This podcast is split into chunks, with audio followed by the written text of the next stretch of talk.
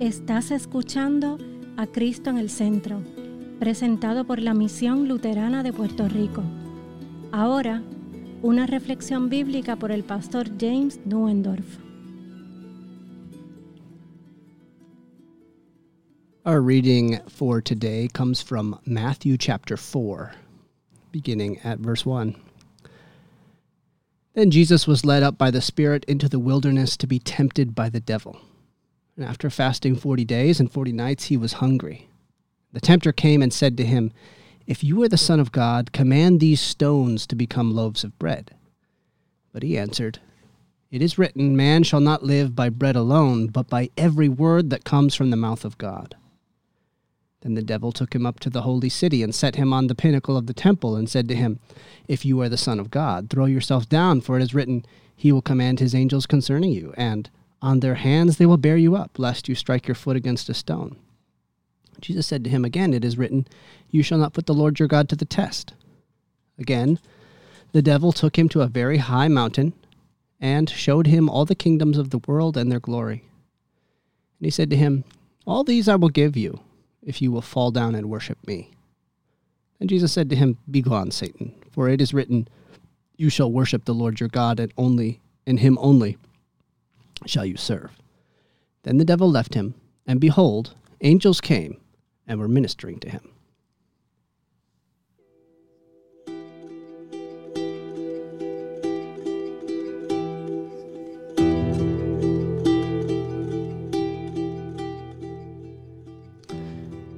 In the name of Jesus, Amen. Last week, while I lay at home sick and was able to bear witness to it, my house became the stage for a great battle between good and evil. As it happens, my wife has adopted four baby chicks to raise in our home until they are large enough to be given the space in the back of the property here at church. Now, I don't really like being around birds, but even I have to admit that when you hold a little baby chick in your hands, it's pretty adorable. We were warned that they are very vulnerable to all kinds of dangers when they are this small. Even a mosquito can end their fragile existence if it bites them in the wrong place. Of course, mosquitoes are nothing compared to our dog. You could practically watch the idea come into her head the minute my wife brought them into the house. Ooh, I'm going to eat those chicks. Oh, no, you're not well, she really, really wanted to. At first, she raced across the room to the garage where we had them in a cage and started barking. Perhaps she thought that she could scare them to death. No, you are not going to eat the chicks, we said. We closed the glass door so that she couldn't smell them, and eventually she settled down. Her next attempt was much cleverer.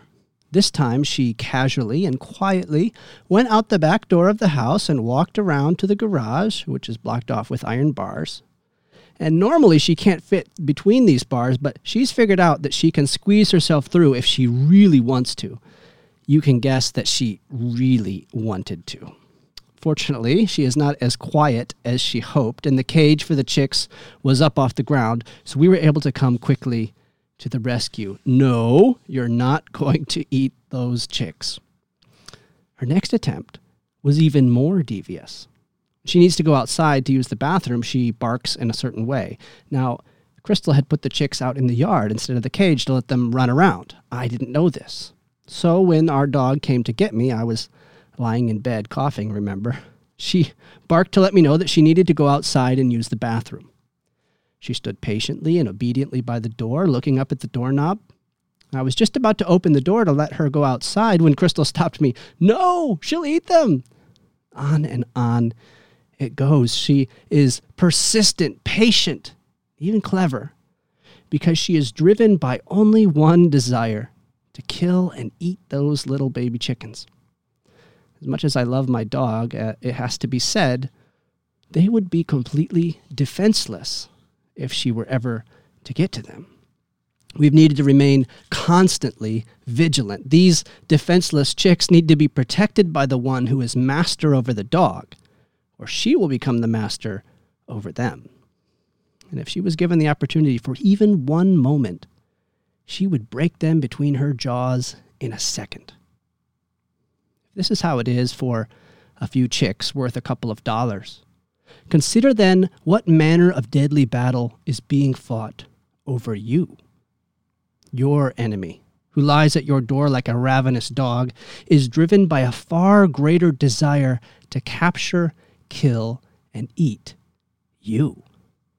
From the moment when Satan saw God bend down into the dust and shape man and woman as bodies to bear his image and spirit, this growling dog has hated and despised you and everyone who shares this human flesh.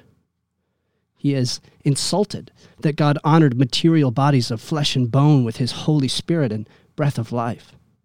God put this creature above all his creation? The angels in heaven are supposed to serve these bags of bones? The enemy wants with all his strength to put us back into that cold ground to erase the image of God which was stamped on some dirt. Satan believes this physical creation to be a weakness, a wretched thing, inferior to the higher spiritual things. Male and female, needing to eat and drink. Ha! How weak it is, how fragile, how limited. And he knows how he could break those little bones between his jaws so easily. Crack, break your bones, disorder you, swallow you up in death, return you to the dust from which you came. But as worse still, he knows that by tormenting and tempting your body, he can even turn your soul against your Creator. He can hurt you where it really matters. So he attacks from every direction with cleverness and patience. He slips in through the back while Adam is away, not paying attention to his responsibility as the head of the household. He uses the hunger and desire in the body of Eve to confuse the Word of God. He appeals to her desires, speaks kindly to her to cause her to step away from the safety of God's Word and protection. See how easily, Satan thinks, these creatures of flesh and bone can be led away? He can use their emotions, their hormones, the pain in their bodies to drive them away from faith and trust in God and his promises. What pathetic, defenseless creatures with their fragile little bones. He breaks Adam and Eve, the crown of God's creation, with ease. Crack, crack. Yes, God casts him out of the garden with the fallen creation into the wilderness to crawl on his belly, but the damage has been done. He can be patient, he can be clever, no matter how much God speaks His word, the human heart can be turned away from it. He sends all humanity into confusion and wickedness until God's word is hated, forgotten, twisted, and abused everywhere. And then He breaks them all like a wolf in the chicken coop, one after another. Crack, crack, crack. He swallows them up in death.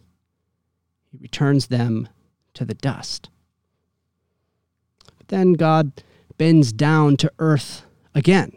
He stoops down on his knees not to create a new man from the dust, but to come down himself and take on flesh.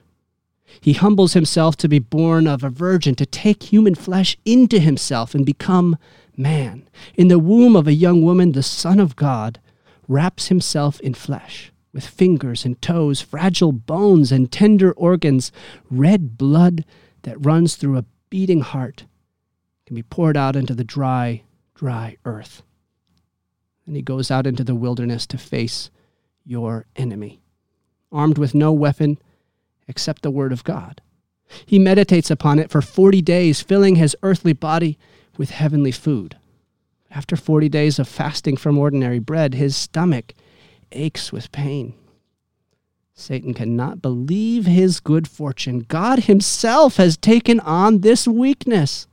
He is all alone in the wilderness and is weak with hunger. Now is his chance. Use your divine power now to satisfy the desires of the flesh. Turn these stones into bread. Prove that you really are who you say that you are.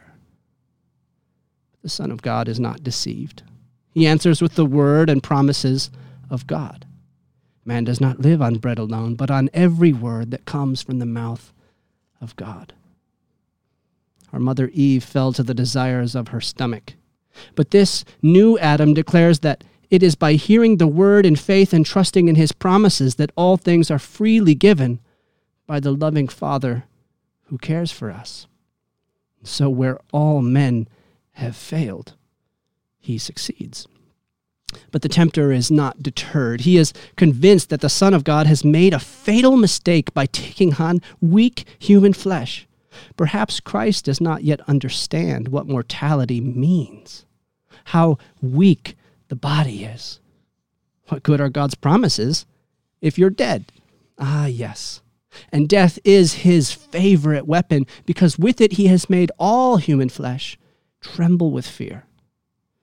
Satan leads Jesus to the top of the temple, to a great height where death would be certain. Throw yourself down, he says to the Son of God. Has not God promised that your foot will not strike a stone?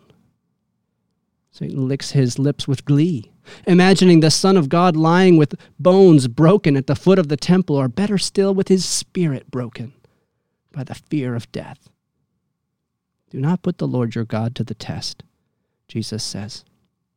See, Jesus does not fear death, and God does not promise that we will not die. Those are the wages of sin, and dying is what Christ came to do. So, once again, where all of us fail, Jesus succeeds. But Satan is not going to give up just yet. He makes a calculated bet. Surely the Son of God feels humiliated by this life in the body. He must be tired of people not recognizing who he is and falling down and worshiping like they ought in the presence of God. Why does he not show his glory and superiority to these men of mud? How weak and pathetic has God become? Has he forgotten where he comes from? Perhaps he needs to be reminded. So the devil shows him the riches and power of this world, all the good things and glory that could be had if only he would bow down and worship, accept the superiority of this spirit over the weak flesh. Put this dark angel above all things and abandon the creation to him. But Jesus would not listen. He is committed to obeying his Father's will and worshiping him alone as God and Lord over creation. Besides, the Father has promised a far greater kingdom to his Son and all who believe in him. So, once again, where you and I fail, Jesus succeeds. Satan is not finished. He is patient and clever, and he has one last deadly trick to play. All his dreams are full of it, his one greatest desire, his great plan. He'll bide his time for a few more years then swallow up the Son of God himself in death. In fact, it all seems too easy when the time comes. He breaks the disciples one by one, makes them flee in terror, even to betray their Lord. Satan makes them doubt. He makes them wet themselves with fear. He shames them. He leaves them weeping and alone. Like a wolf among the sheep, he scatters them. He drags the Son of God to his death at the hands of his own priests down the very streets of the holy city of Jerusalem. He abuses the flesh of the Son of God, makes a mockery of it, subjects it to pain and torture. Now these sons of Adam spit on the God who made them. The devil revels and exults in his victory. With joy and pride and a job well done, the devil watches the cross lifted on the shoulders of Jesus. How fragile, how weak, how pathetic. You can see his bones now. Hanging there from the cross, the one who breathed life into man, now struggling for breath. You can count them, see them through the thin flesh. He doesn't even resist. He dies. God dies. They remove his body. It hangs limp in their arms like a bird caught in the jaws of a triumphant dog. Hungrily, greedily, the devil opens his jaws as wide as the gates of hell to swallow God's own Son in the grave. But in his greedy hunger and excitement, he has forgotten something important. Not one of the bones of this crucified Savior has been broken. Not one word of God's holy promises. Though tempted and tested in the flesh, the law of God has been kept with perfection. He is the perfect Lamb of God, pure and holy. He is unbroken. He is unbreakable. What God, what Satan has swallowed up in the greedy jaws of death, the unbroken, perfect Son of God who went willingly to the cross, breaks his teeth. The perfect Word of God made flesh crushes his head. His black throat of death, with which he swallows up the whole world, chokes on the unbroken Lamb of God. His moment of glorious victory becomes his humiliating defeat. Christ is not broken. Instead, it is the power of sin, of death, and the devil that is shattered. The flesh he so despises is the first thing he touches as it crushes his head. And now everything Satan has swallowed, he must spit out again. Every single body he has broken in death must come up again in Christ. One after another, they all come out. All the sons of Adam and Eve rejoice together with them at his undoing. Death is over. Christ has won the victory over sin, death, and the devil. All is forgiven. The body of flesh is honored, redeemed, restored, resurrected. God has vindicated his creation. So, what you and I could not do, he accomplished on our behalf. Though you could not resist the devil in the flesh, he has done it for you in a body just like yours. His righteousness is now your righteousness. Though you were defenseless, he has defended you. He has risen. Seated on the throne of heaven is a man with flesh and blood, with bones like iron and a face that shines like the sun. This enemy who can break you so easily has been broken by God who took on human flesh. God has put all enemies under his feet. Because of his great love, you are forgiven. You will live. So let the devil bark at you. Let him call you fragile and weak. He is a dog on a chain.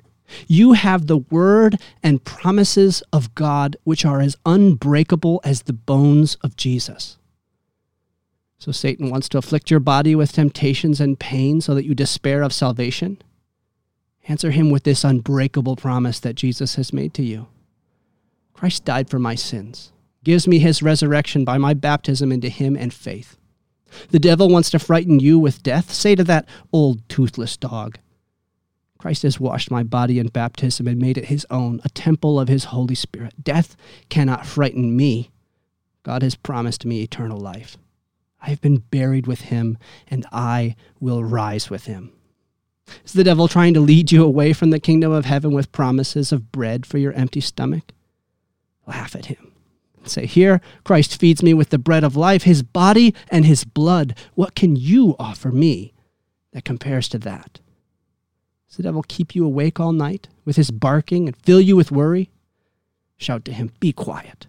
Christ is my peace and my rest. I am secure in the arms of my Father in heaven. So cease your yapping, you mangy dog. Speak the name of Jesus and these unbreakable promises aloud. You will watch him crawl away on his belly and eat the dust of the earth in humiliation, for in Christ you are now master over him. Do not be afraid. Not one of his bones, not one of his promises ever has or ever will be broken. His word is forever. In the name of Jesus. Amén. Esta ha sido una presentación de la Misión Luterana de Puerto Rico. a ministry of the Lutheran Church, Missouri Synod. Para conocer más, visítanos en www.cristoenelcentro.com.